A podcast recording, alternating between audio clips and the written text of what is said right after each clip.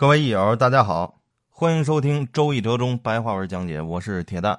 今天咱们讲比卦九五，比卦的九五是卦主，因为比卦只有九五这么一个阳爻，九五呢还居在君主的尊位，上下所有的阴爻都来比附它，这个就是君主统治国人之象，所以九五是卦主。九五这爻非常重要，它的含义也非常的多。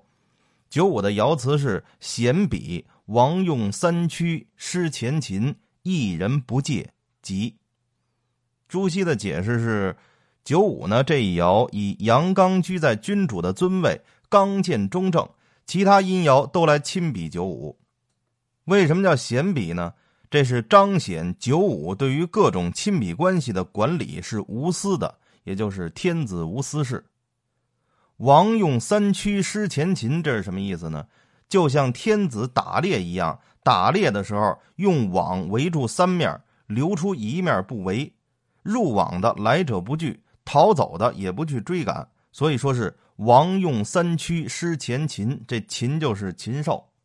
一人不戒急，就是老百姓也不害怕君王，因为打猎的时候场面非常大，要出动军队，但是呢，君主的管理非常的到位。百姓们对君主有信任，所以呢，百姓不怕君王，也没有惊扰到百姓，所以是吉祥的。百姓也非常明白君王的意思，他们也明白失掉的前秦不去追赶，所以也就用不着多余的警戒。沾到这一爻，如果能做到这样，就是吉祥的。这是朱熹的解释。然后是程颐的解释。程颐说：“首先，这个九五显比。”他说：“五爻处在君位，处在中间的位置，并且他当位，是最能够发挥亲笔之道的优势的人。作为君主与天下之人相亲笔之道，就应该使亲笔的方法明显。比如说，诚心诚意的待人接物，自己拥有宽恕的心，并且旁及他人，施行仁政，使天下之人都蒙受恩泽。这个是作为君主与天下人相亲比的方法。”如果能做到这种程度，那么天下之人谁能不愿意去亲比九五呢？如果只是显露一些小恩小惠，但是却违背道义，追求名誉，并且想以此求得在下位之人的亲比，那么这种想法就是非常的狭隘。他怎么可能获得天下之人的亲比呢？也就是君主要公正无私的行事，一碗水得端平了，对待百姓应该一视同仁。然后就能够显比，然后是王用三驱失前秦，程颐就说说，所以圣人用九五来全面阐释亲笔之道的正确方法，用三驱来做比喻，就是说君王采用三驱的礼仪，失掉了前面的禽兽，对同意之人也不做特别约定，这样才吉祥。从前的帝王们因为四时田猎是不可以荒废的。因此，推广其仁爱之心，实行三驱之礼，就是礼仪上说的“天子不合为，成汤筑网”的故事，就出自这爻的含义。好，这儿提到两个概念啊，一个是三驱之礼，一个是成汤筑网。给大家解释一下，什么是三驱之礼呢？古代有三驱之礼，三驱之礼就是说，打猎的时候得到的猎物分为三等。一等猎物送到宗庙进行祭祀，二等猎物招待宾客，三等猎物君王自己享用，这就是三区之礼。然后成汤筑网什么意思呢？这个典故出自《史记·殷本纪》，原文这样：汤出见野张网四面，注曰：“自天下四方皆入吾网。”汤曰：“悉尽之矣。”乃去其三面。注曰：“欲左左，欲右右，不用命，乃入吴王。”诸侯闻之曰：“汤得志矣，及禽兽。”这个典故就和《易经》这个比卦“王用三驱失前禽”相吻合。这什么意思？就是汤去打猎，就成汤商汤王啊。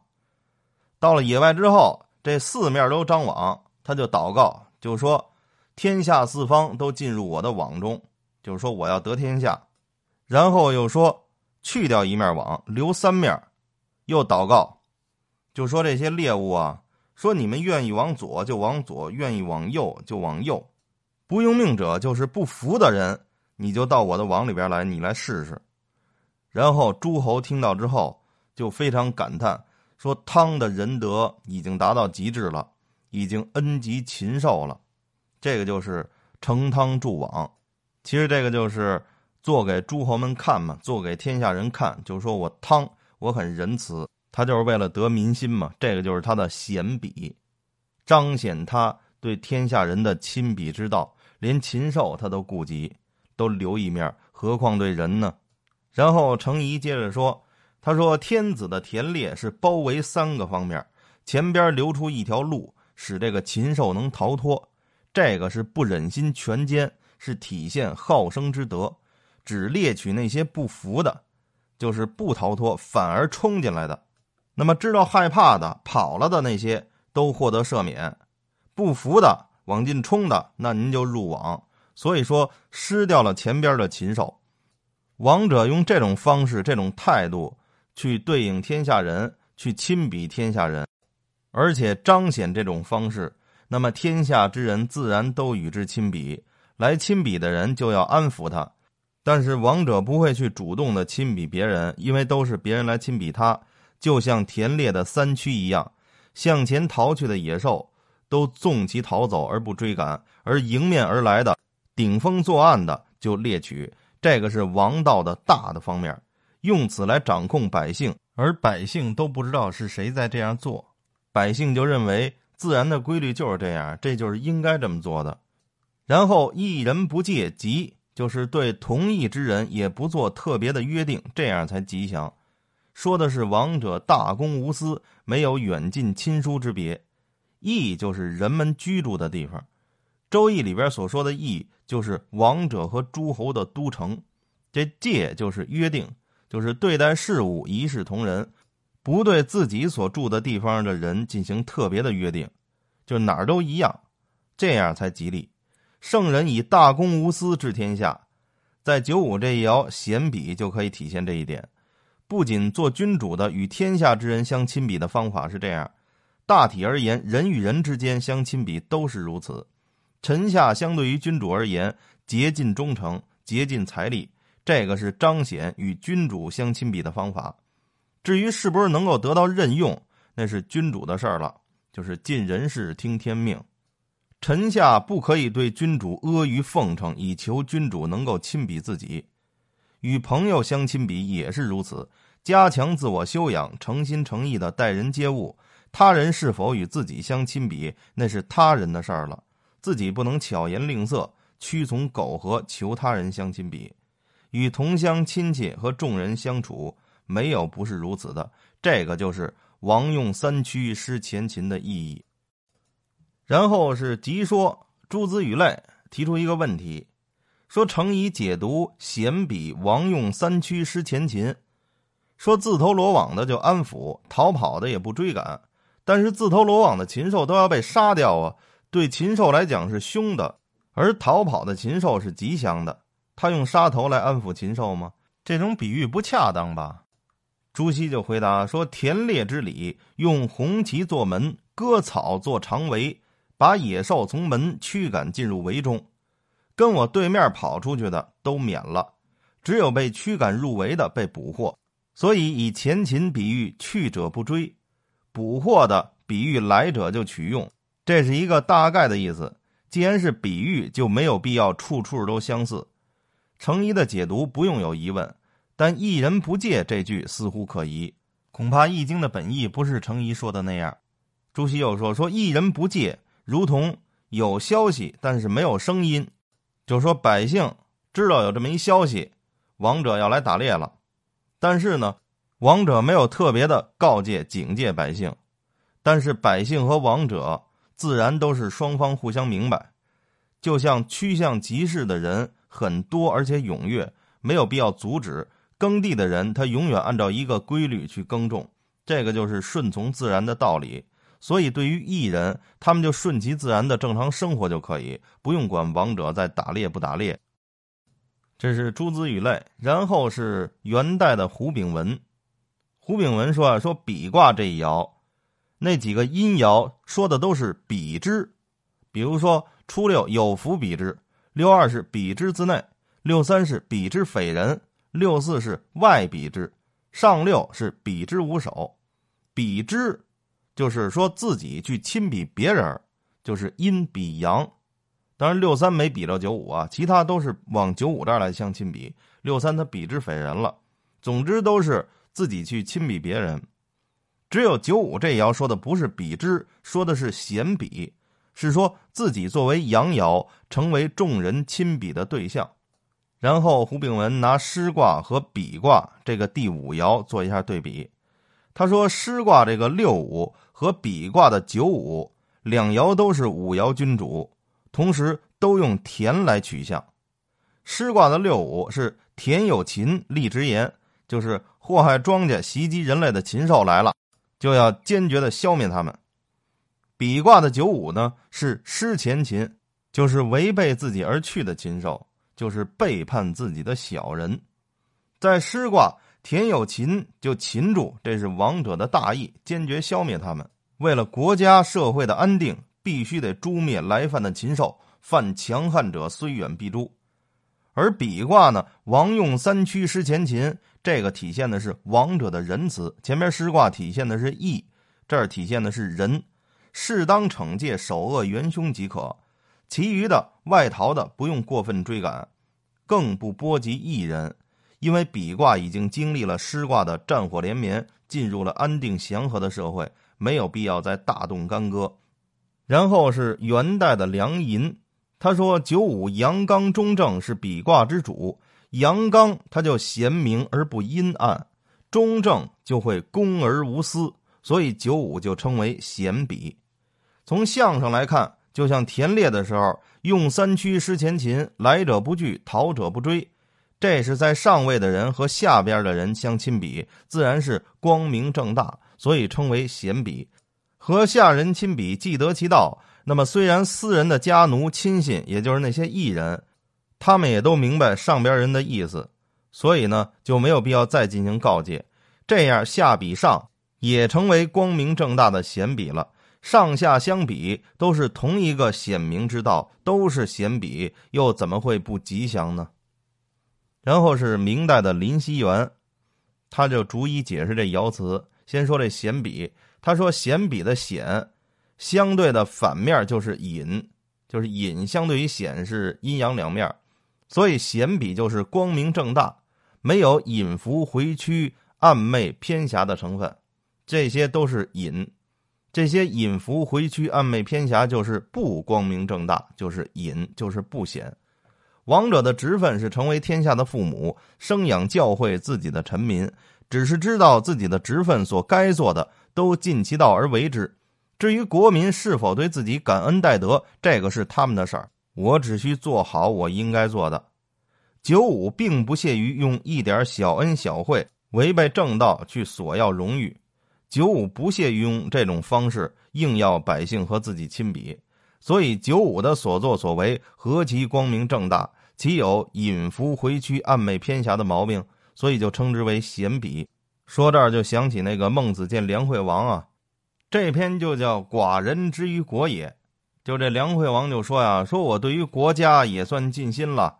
黄河以北如果遭到荒年，就把那块的百姓移到黄河以东，把黄河以东的粮食移到黄河以北。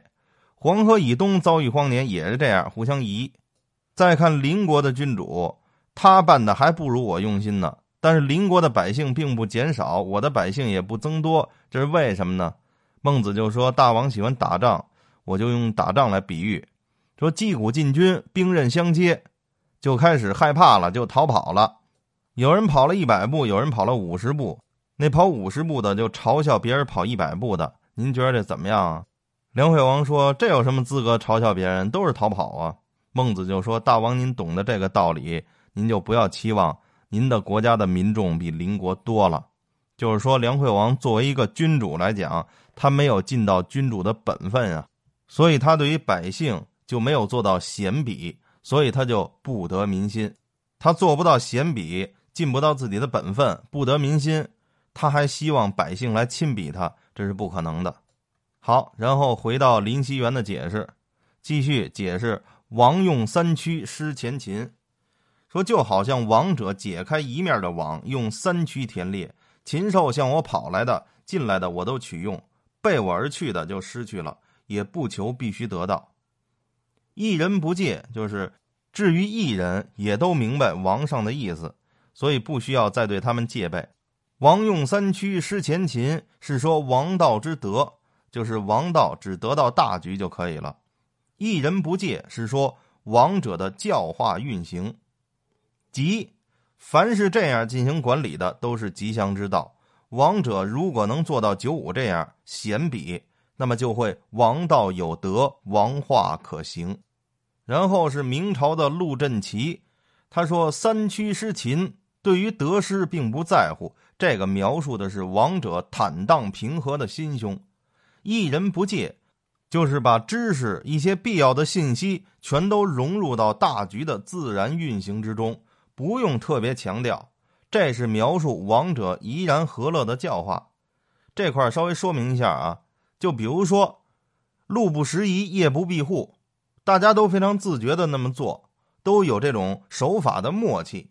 这个就叫一人不戒，不用天天强调不许杀人、不许偷东西，不用天天强调这个。王者的教化到位之后，百姓们都运行的非常顺畅，所以就是一人不戒。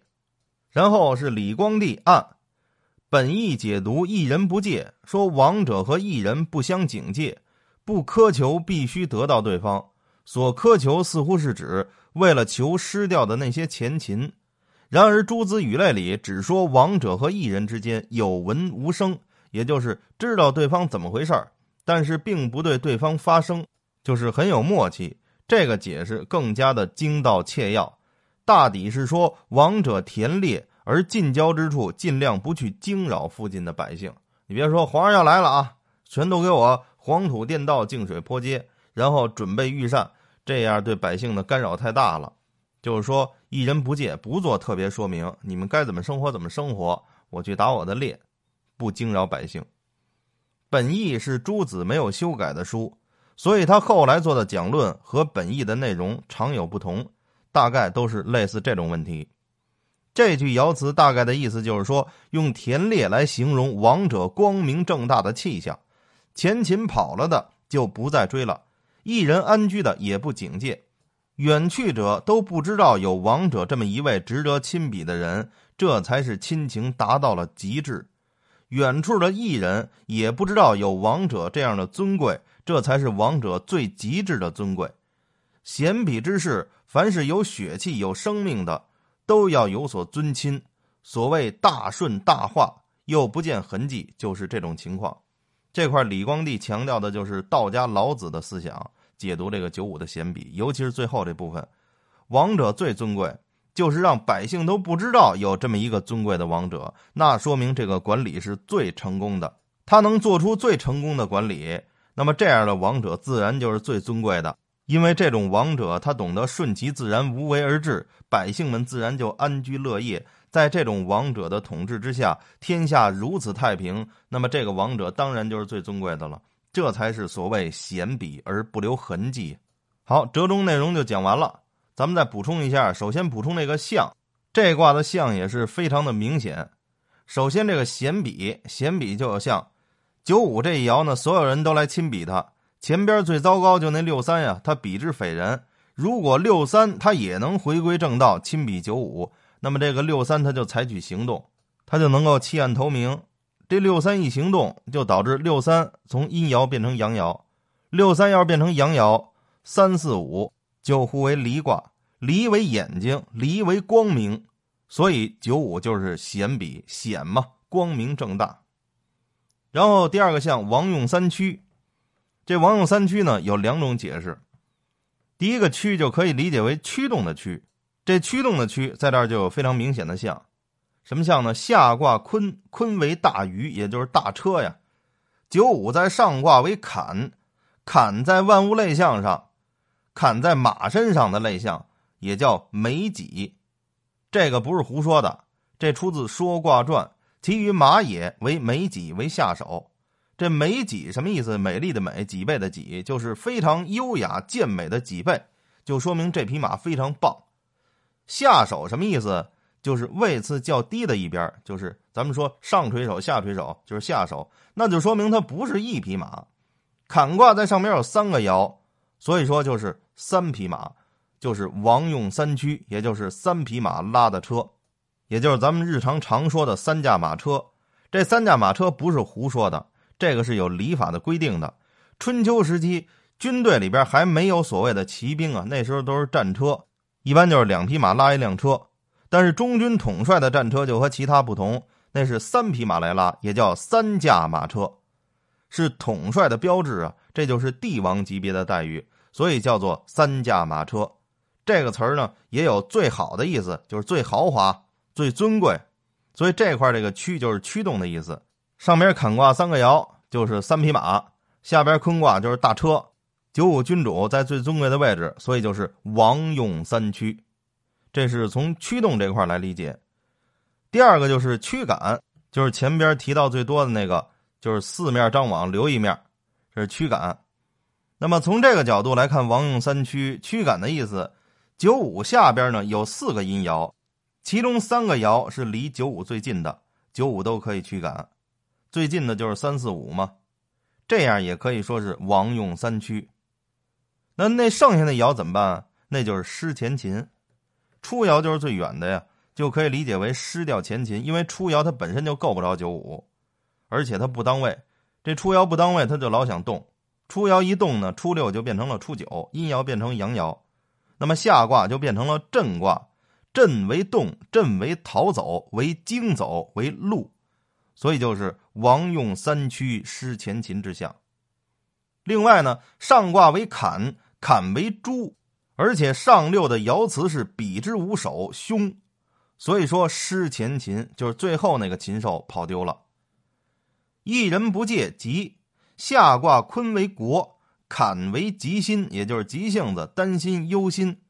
而二和五都是得中得正的，中正就会稳定，就不用担心。二跟五是正应啊，所以说是一人不借，就是国人都不用告诫。好，这是补充的象，然后爻辞上咱们再梳理一下。先说这险，这五爻啊，最可贵之处就在于五多功，就是五爻往往能够建立功业。除了光明正大，这个显还有广泛、有普遍的意思。就是说什么呢？就是要施行更宽泛、更广泛、更普遍的一些标准，不要弄一些苛刻的东西，那样国人受不了，百姓们接受不了。执行起来也不顺畅，在我们日常人际关系的交往之中呢，就是对别人不要要求太苛刻，用一个宽松广泛的标准待人接物就可以了。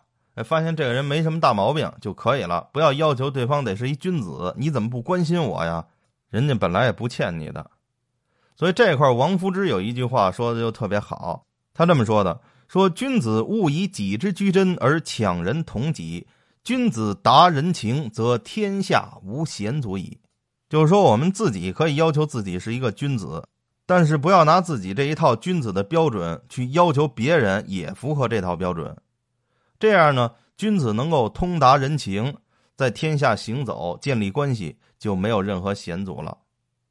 更普遍的规则就更容易为大众所接受，大众接受了，王者的亲笔关系才算稳固建立。王者就要有这种胸怀。再比如，咱们日常生活当中存在一种现象，叫地域黑，就说觉得哪哪人不好。其实这个也是不具有王者的胸怀，不够显比这么一个问题。这个问题呢，在春秋时代，管子就已经答复过了。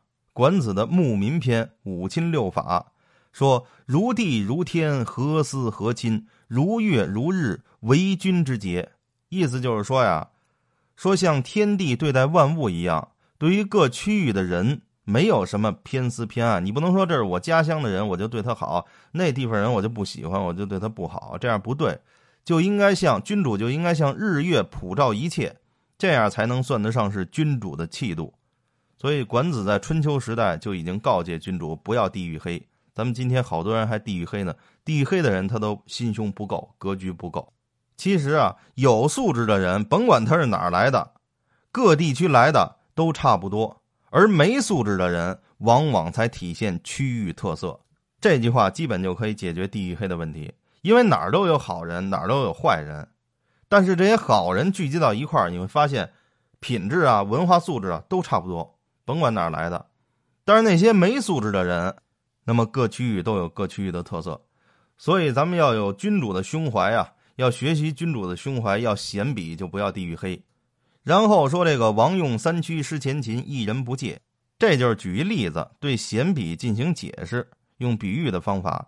这句可以简单的就从两个角度来理解。第一是为了收获，我就只抓大局，三面围猎就够了，跑了不计较，并且不惊扰周围的艺人，表示做事留有余地，放跑一部分生物呢，还能保持生态平衡。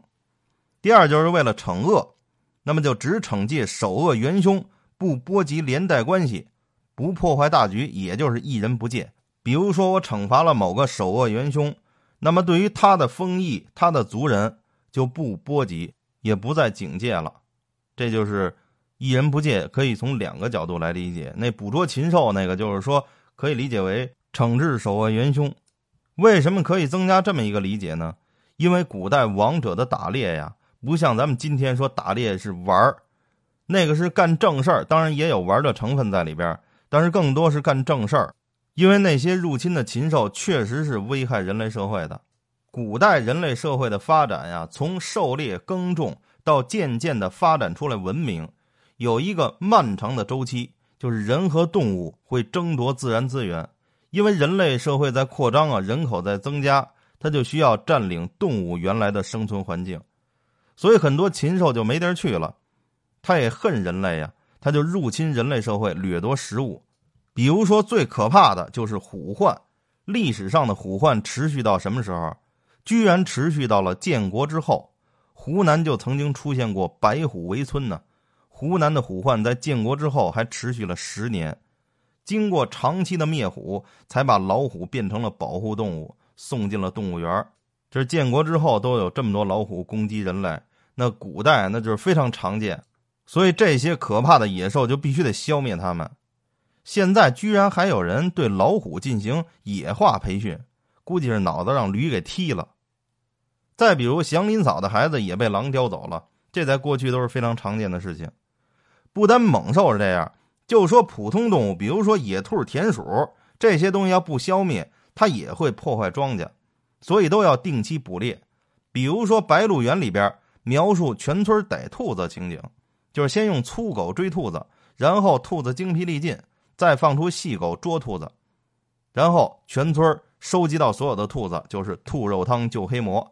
主要就是为了保护庄稼，说天天吃兔子这不可能，不现实，可能一年就打这么一季两季，所以打猎不是为了捕获食物，因为咱们不是那个游猎民族，咱们是农耕民族，打猎更重要的意义就是为了消除这些祸害的禽兽。这块这个禽兽呢，也可以辩证的认为是比喻小人、坏人、罪人、敌人，在兵法上围城缺一呀。惩戒这些人才能净化关系，而对他们的惩戒也是点到为止，就是惩戒首恶元凶，并且王用三驱留条活路，不把事情做绝。对于他们的艺人也不再波及，而是建立信任。刘邦为什么在战略上能够远远的胜过项羽，而迅速的取得天下呢？就是因为刘邦在攻城的时候，他注重攻心，攻城的同时派说客劝降，给敌人留条活路。不但留条活路，还给你留俸禄、留爵禄，甚至封侯，这样就能够疏导敌人的实力，为我所用。项羽就不一样了，项羽每到一处都彰显他的军事实力，往往都是屠城，不给对方留活路，那对方只能拼死抵抗。所以项羽在战略上就输给刘邦了。项羽就没有刘邦那种王者的气度，所以项羽在拿下咸阳、秦宫之后，他居然说他要回家，然后。旁边人问他，说：“说你为什么回家呀？你在秦宫，你这这王你都当上了，说不成，我必须得回家。说富贵而不回乡里，如异秀夜行，有谁知之者？就是说我现在发达了，我富贵了，我要不回家显摆显摆，那就如同穿着好衣服走夜道，谁能看得见？这就是项羽没有胸怀，没有格局，他根本做不到贤比，也不会王用三驱失前秦。再有，为什么即使对于手握元凶的围猎，也要网开一面呢？前边说的那些呀，都是阳谋，是仁慈。《易经》讲阴阳啊，其实后边还有阴的一面，往往就不直接拿出来说。前边阳的那是仁慈，这个阴的是智慧，就是说故意留着这些野兽。王者就可以常常的进行田猎，田猎就是军事演习呀，所以后来很多军事将领都学会这一点，叫养寇自重。司马懿对于诸葛亮也有养寇自重的嫌疑，就是我不把你灭绝了，我这个司马懿这个位置我老能保持，我老能受重用。后来清朝的年羹尧他也是养寇自重，常年在青海围剿罗布藏丹增啊，耗费巨大的钱粮。带着几十万大军在那作威作福，朝廷上下连皇上都得敬他三分。虽然他也能打胜仗，但是他永远都逮不着这首恶元凶啊。于是他就能永保大将军的位置。可惜啊，他玩的太过分了，就忘了君臣之道，最后导致自己也凶了。在单位里也一样，麻烦存在才需要这个解决麻烦的人。永远有麻烦，这解决麻烦的人他就永远有饭吃。如果麻烦被彻底解决了，那就不需要这个人，所以聪明人都得留一手，否则就是自己砸自己饭碗呢。一人不借急，也可以理解为只惩戒首恶元凶，不再惩戒其他艺人，信任其他的艺人，艺人也信任王上，这种状态就是吉祥的。这个艺人就是诚意里边居住的。周朝的制度啊，把人分为国人和野人，这艺人就是国人，国人就是咱们今天可以理解为就是城里人，你们城里人真会玩。就这帮国人跟野人有什么区别呢？这国人他具有一定的政治地位，他可以当兵，这文化程度和社会阶层都略高，就跟那个野人有区别。野人就是没人管，就在乡下、在野外、在农村，在那些地方住着。所以，如果惩戒了某处的首恶元凶，这一人都是有连带关系的。但是呢，这块说一人不借就吉祥。比如说，曹操灭了袁绍之后，有很多手下的官员啊。都跟袁绍有私通的书信，当时就搜集了很多这个书信，收集了成箱成箱大箱子。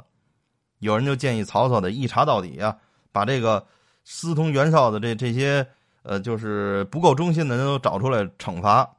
曹操就直接就烧了，一人不借，这些连带关系我不惩戒他们，他们还能为我所用。那当时那种危急的情况下，人人自危啊。曹操自己都感觉心虚啊，都不一定能战胜袁绍。那官渡之战那么大场面，所以呢，这些人人心有所浮动，这也是有可能的。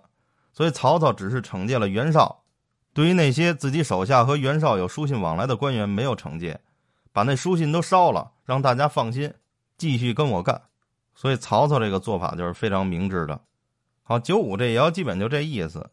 九五呢，不光是君主管理天下。也不光是老板、领导们管理下属，同时呢，还可以辩证的应用到一切关系的管理。比如说，作为老板或者领导，重要的关系不光有下属团队，还有外边的客户关系、媒体关系、政府关系、合作关系等等。自媒体时代，每个自媒体都可以自比为九五，管理周围的关系。粉丝多的人共同特征都是受众面广啊，它符合人性。甚至有些啊，有些这个这个自媒体，他发一些非常无趣无聊的视频，但是呢，看着就特别能打发时间。看了视频的人能够跟着这个视频一块发呆，最后发个评论说：“我居然看完了。”这种视频往往还特别火，你都不知道它为什么火的，就是因为它符合了大众的人性。这种视频看起来似乎没价值，但是打发时间就是它最大的价值。所以呢，这个就有更广泛的标准，能够覆盖更广泛的受众，就拥有更广泛的关系。比如说，民国时候有很多所谓的大师啊，到现在他们的书都不流传了，只能留一个大师的封号在历史上存在着，那书都没人看。具体他们的言论思想到底是什么呢？他们的书没人看得懂，为什么呀？这帮人他就喜欢用生僻字，就喜欢用各种非常隐晦的典故。那研究的方向是又偏又窄，因为这样能显着自己学问大呀。其实啊，翻译成白话都是废话一堆，这就是没有做到闲笔。好，比卦九五就讲完了。下爻上六，比之五手凶，他怎么个凶法？咱们明天再说。谢谢大家。